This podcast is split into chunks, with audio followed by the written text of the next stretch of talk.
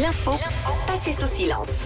Et alors, euh, le jeudi, Tom déniche pour nous des infos dont on n'a pas forcément euh, parlé, en tout cas pas assez, selon toi, Tom. C'est donc euh, ton info ce matin passée sous silence. Exact, et cette euh, info nous emmène euh, au musée. Ce matin, au Royaume-Uni, le très célèbre euh, British Museum a passé une annonce euh, assez surprenante ce mardi.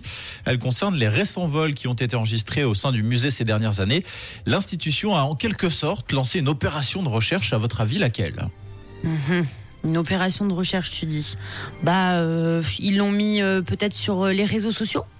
Sur les réseaux sociaux, c'est pas mal. C'est pas mal. Sur Insta on n'est pas, si loin que ça. On n'est pas si loin que ça. Euh, par exemple, ils, ils font du porte-à-porte oui, et euh, ils essaient de retrouver un objet précis. oui, oui, non. Non, c'est pas ça. C'est- c'est- Merci Tom. C'est pas tout à fait ça. C'était vraiment sur Internet. On était sur la bonne piste. En fait, le British Museum a publié ce mardi sur Internet des photos d'objets ressemblant à des centaines de pièces volées dans ses collections.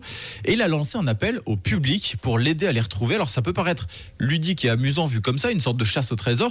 Mais c'est un sujet pris extrêmement au sérieux en Grande-Bretagne. Pour vous faire une idée, environ 2000 objets ont été volés dans le musée britannique ces dernières années. Ce sont essentiellement des bijoux, des pierres semi-précieuses et de la verrerie. Wow. Et cette affaire a carrément causé la démission du directeur du musée Artwid Fischer en poste depuis 7 ans.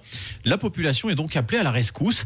Le musée demande à toute personne qui pense être ou avoir été en possession euh, d'objets appartenant au British Museum ou qui détiendrait toute information susceptible de l'aider de contacter l'institution. Et alors, ça donne quoi les premiers retours du coup? Eh bien, l'appel n'a pas été euh, lancé euh, complètement dans le vide puisque jusqu'à présent, 60 objets ont déjà été récupérés et 300 autres ont été identifiés et devraient prochainement être restitués euh, au musée.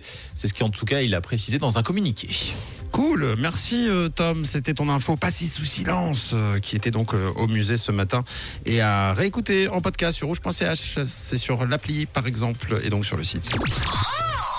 On dit toujours qu'il faut voir midi à sa porte. Faux. Il faut voir le 6-9 à sa